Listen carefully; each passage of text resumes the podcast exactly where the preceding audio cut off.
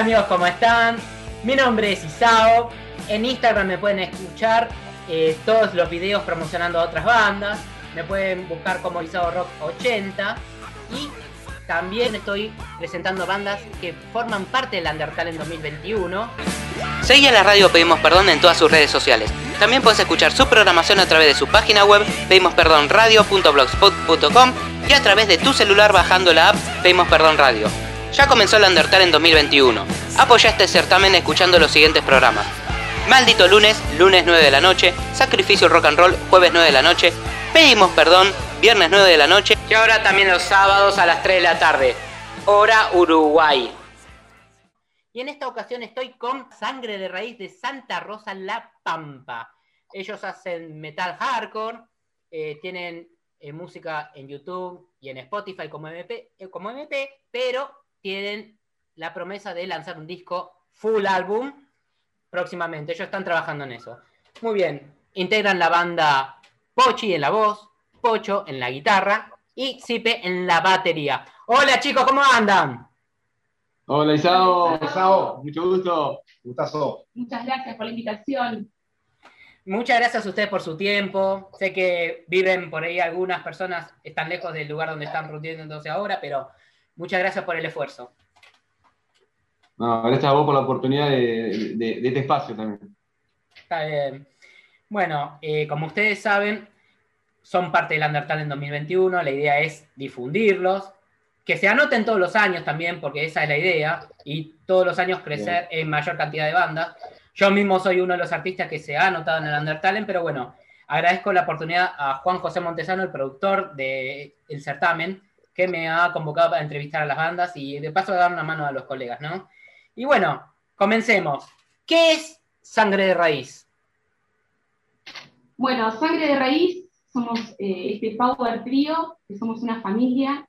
Empezamos a tocar en el 2014. eh, a partir de ahí empezamos a grabar. eh, somos una banda independiente, podemos decir, que trata de producir su propio material y difundirlo. Y además, eh, de ser una banda, organizamos recitales eh, a bandas que son de acá. Y invitamos a bandas de afuera que también es como parte de este ritual de, de lo que es la banda Sangre de Raíz. Muy buena, ¿eh? la verdad que es una propuesta muy loable, está muy interesante, no todas las bandas ofician de productoras de eventos, ¿no? Está muy bueno lo que hacen. Y está bueno también darle la oportunidad a que bandas de afuera se presenten acá, para que interactúen con bandas de acá, y se vaya como todo ramificando. Es dar una oportunidad a todos los que estamos peleando desde abajo, queriendo mostrar lo que uno hace. Sí, la verdad que es muy bueno que ustedes consideren esa parte, porque mismo ustedes también están peleándola desde la misma escena underground, ¿verdad? Sí, tal cual. Muy bien. Bueno, como dije al principio, ¿no? Ustedes están en Spotify, YouTube. En Spotify, bueno, tienen un EP de tres temas, pero ustedes están trabajando próximamente en un disco full álbum, como dije al principio. Y me gustaría que me cuenten un poco sobre los inicios de la banda, incluso de ustedes mismos en forma individual como músicos. Bueno, Sangre de Raíz empezó en agosto del 2014, eh, teníamos ya la sala de ensayo, entonces la banda empezó a fluir, nos empezamos a encontrar y a tocar, y a partir de ahí dijimos, no, tenemos que salir a mostrar lo que hacemos, este, porque ese mismo año que empezamos a, a tocar, en agosto, eh, mientras estuvimos grabando el primer demo. Entonces cuando dijimos, bueno, en octubre salimos a tocar, salimos a tocar con un demo que era, digamos, un buen avance para una banda que era nueva, y de a poco con los años fuimos como adquiriendo más identidad. Al principio la banda comenzó siendo un power trio, este, que hacíamos un estilo medio punk, que yo tocaba el bajo, y después de un tiempo, eh, bueno, tuvimos dos bajistas que pasaron por la banda, y ahora actualmente volvimos otra vez a la formación de este power trio, que somos familia, y que bueno, tratamos de dar lo mejor siempre en el escenario, ¿no? En el en vivo. Está perfecto. Entonces la banda estaba conformada por vos cantando, por Pocho en la guitarra, Zipe en la batería. En este momento, por lo menos, lo que se puede ver, no tienen bajista, pero no importa. O sea, ustedes saben que los Doors no tenían bajista y lo reemplazaba el teclado Rey Manzarek. Claro, sí, sí, sí. Sí, sucedió que, bueno, veníamos tocando y, bueno, el pibe que tocaba con nosotros, pasaron dos en verdad. Uno de los chicos que fue hijo de un amigo, tenía 19 años, entonces él en un momento se tenía que ir a estudiar afuera y empezó a tocar con nosotros y viajó a un montón de lados, a Córdoba, que viajamos un montón con él. Este, además, al ser pibe tenía muchas ganas de viajar y se enganchaban todos los viajes, que eso era fundamental para nosotros. Y después, cuando se fue a estudiar, vino un bajista que era amigo nuestro también, y estuvo un tiempo, y bueno, él decidió por decisión propia dejar la banda, y nosotros dijimos, bueno, es momento de seguir, que en verdad es lo que vivimos comentando tras la música, esto de, de luchar, de batallar, y empezamos a encontrar, eh, digamos, los graves que nos faltaban en el en vivo, teníamos que incursionar en lo que era la viola. Así que acá con el 8, que es el encargado de las cuerdas, eh, empezamos a buscar sonidos como para que no falte ese grave, que era también parte de lo que es sangre de raíz, ¿no? No, sí, además se nota que hay un buen background eh, musical detrás de ustedes y en última instancia también se puede recurrir a Pochi, que era bajista de antaño, ¿no? O sea, ustedes tienen todos los recursos para usar. Sí, tal cual. Lo que pasa es que cuando empecé, cuando empezamos a. Yo tocaba el bajo, pero muy básico, muy simple. Eh, y cuando quise eh, intentar cantar cultural y cambiar los tonos de voz y jugar con las voces limpias y las atoradas, tocar la verdad que era muy difícil porque no es que va con el mismo tiempo. Claro, no, es otra onda. Era momento de decir, bueno, a ver, aparte de que habíamos tenido un bebé también, entonces era un momento de decir, bueno, vamos a parar, justo estábamos grabando también lo que era ritual, uno de los demos. Entonces eh, fue una decisión de la banda decir, bueno, vamos a, dejar que alguien se haga cargo de las cuerdas gruesas y, y bueno, fue lo que duró y bueno, y ahora creemos que estamos cómodos así. Muy bien. Ya que hablaste Pochi acerca de lo que es cantar, eh, bueno, si bien te lo había dicho anteriormente, me llama mucho la atención, eh, la verdad, gratamente, los graves que has logrado, porque la verdad es muy sorprendente, la verdad que te admiro. Bueno, muchas gracias. Sí, la verdad que yo no soy cantante, no me considero cantante, sí lo hago por amor, creo que todos nos consideramos así, que lo hacemos por, por amor, porque nos fluye esta energía de hacer música, pero bueno, también aprendiendo como todo el mundo, ni sabía en un momento lo que hacía cuando cantaba, y también en un momento tuve que investigar a ver cómo era que estaba cantando y bueno, con un amigo ahí nos dimos cuenta de que era como una técnica lo que se usaba para no desgastar la voz ni, lastimarla. Así que bueno, fue increíble porque se puede jugar un montón con las voces y con los guturales también, porque depende de la posición que uno ponga la, la boca, va a ser eh, de una forma o de otra. Mm, bien, la verdad que sí.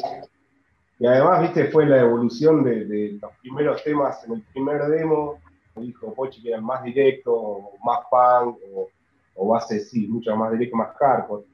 Eh, fue una evolución ya después en, las creaciones que trajimos con, con, Pocho, bueno, yo desde la batería también. Eh, y ella se vio en ese momento que, tenía que también evolucionar o meterle eh, los growls o los gruñidos o, no incursionar en, las voces graves.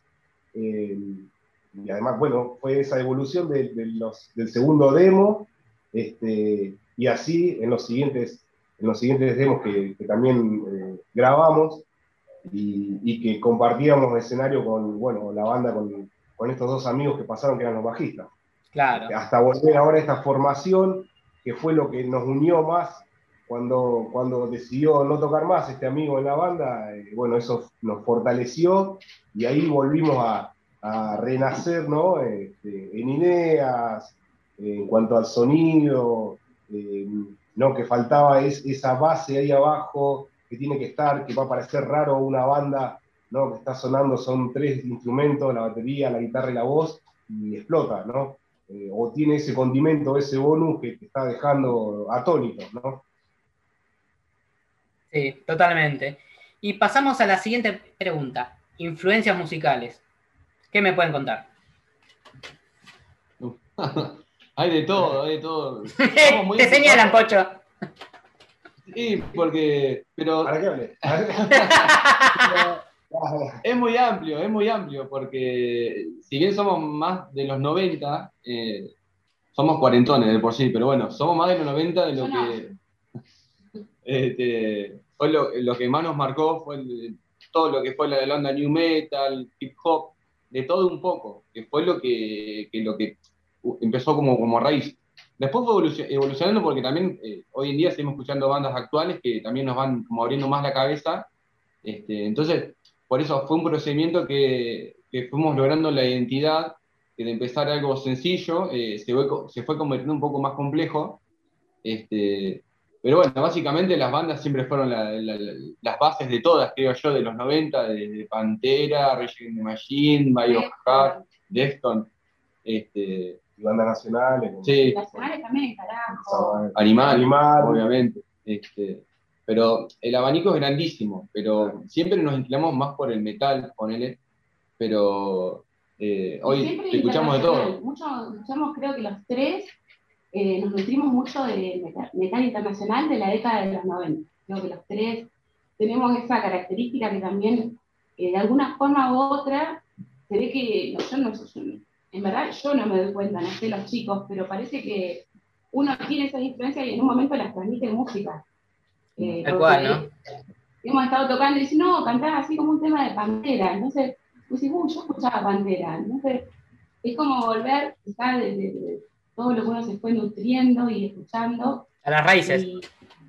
de la raíz, claro, y nos mm. influyó mucho esto de, lo internacional, más que lo nacional, creo que siempre nos gustó mucho de bandas de Estados Unidos, de, bueno, de California, de Sacramento, de, diferentes lugares que, más que la de acá, creo, siempre nos, nos llamó más la atención. tal vez por la curiosidad, pero acá hay muchas bandas nacionales que, claro, hay un montón de antes que las escuchamos. Cabezones. Claro, son bandas que nos influencian y también sin siquiera ponernos una etiqueta, pero siempre decimos, no, está entre hardcore y, bueno, y nos sale algo de new metal y no es, pero es, eh, es nuestro estilo, en verdad. Eso es lo que, queremos imponer y si se parece o no, pero este, yo creo que es reminiscencias de hip hop, del rap, que son las que me gustan a mí, y bueno, y entre todos compartimos también, pero siempre hay algo, che, Pocho, trae una base y el Pocho me dice, bueno, tirarle una unas líricas que a vos te gusta el hip hop, el rap, y ahí vamos combinando entre todos.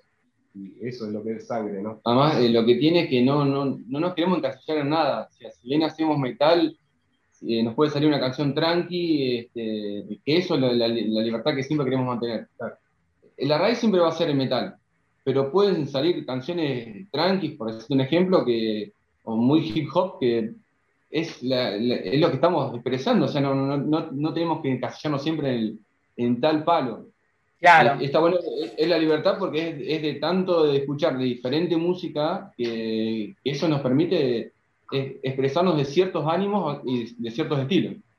Sí, justamente les iba a preguntar algo por el estilo, ¿no? Eh, les quería preguntar acerca de su estilo compositivo en forma particular, ¿no?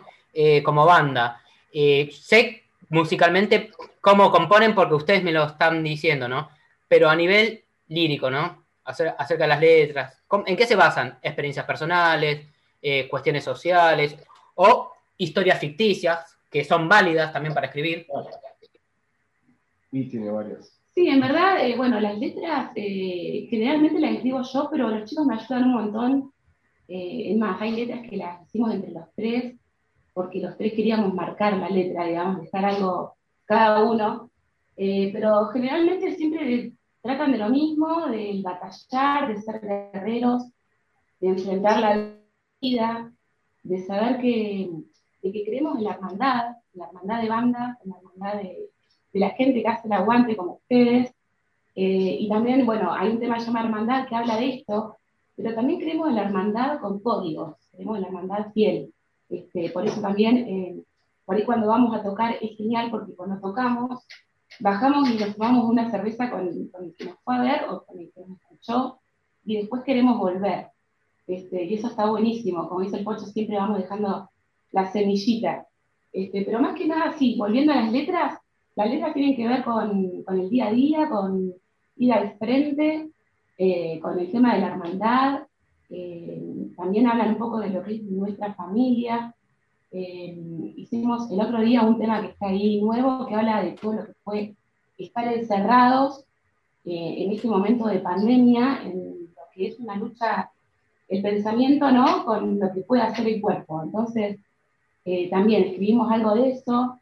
El ritual nuestro, que el ritual Nuestro ritual, que es encontrarnos y comernos un asado, unas pizzas, ensayar, invitar a otra banda a compartir eh, también es parte de nuestro ritual. Y el ritual acá de la sala, que la hicimos como, eh, como tanto nuestra, así que la, que la, compartimos, y ese es el ritual de hacer el asado, de hacer una fecha con bandas de afuera, traerlas a conocer acá a nuestra sala y que ahí se genere todo ese buen clima, ese buen ambiente y pasarse data, información entre músicos, eh, bueno, esa ida y vuelta está buenísimo.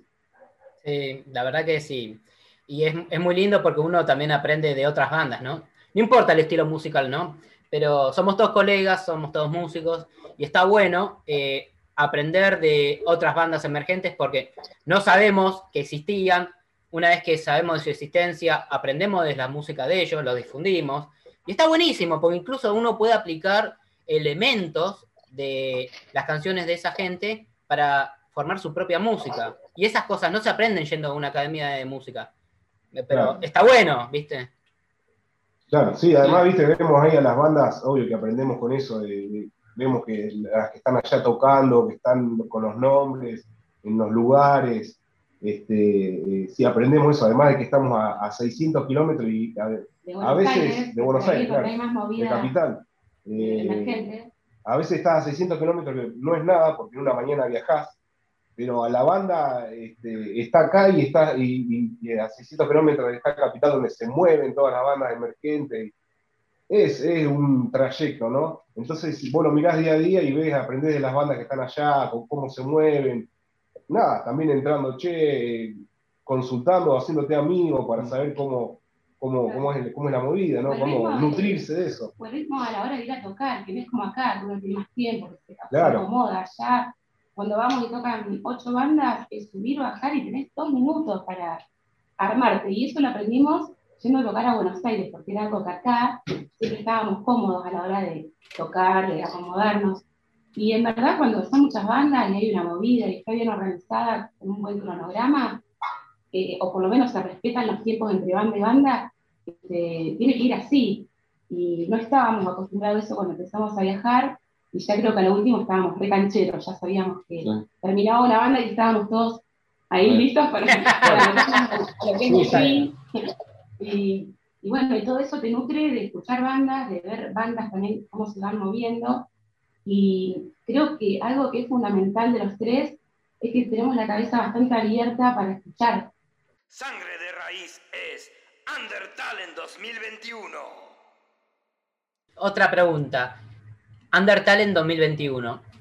¿Qué esperan del Undertale en 2021? Eh, ¿Qué piensan del certamen? Está muy buena la oportunidad de, seguir eh, estando en el espacio que nos dan de ahí. Gracias a Juanjo, que la verdad que también lo conocimos así por este tema de, la pandemia, en el cómo se ha ramificado virtualmente todo. Pero está genial porque no, no tenés pensado conocer gente de esta manera. La verdad que yo tampoco. Sí, es una. Además, que te integren ahí a, toda la movida que, nada, que te van formando. sí, aparte es, una propuesta que no solamente uno forma parte, sino que hace que escuches bandas que te suenan o que te resuenan y vos decís, uy, vamos a escuchar esta, o escuchaste un tema que pasaron en el programa y ya la banda te interesó, entonces después la buscás. La verdad que es una posibilidad para nosotros grandísima, eh, más llegar a otro país, porque si bien la pandemia fue bastante caótica para todo el mundo, nosotros estuvimos a favor que teníamos el estudio como en casa.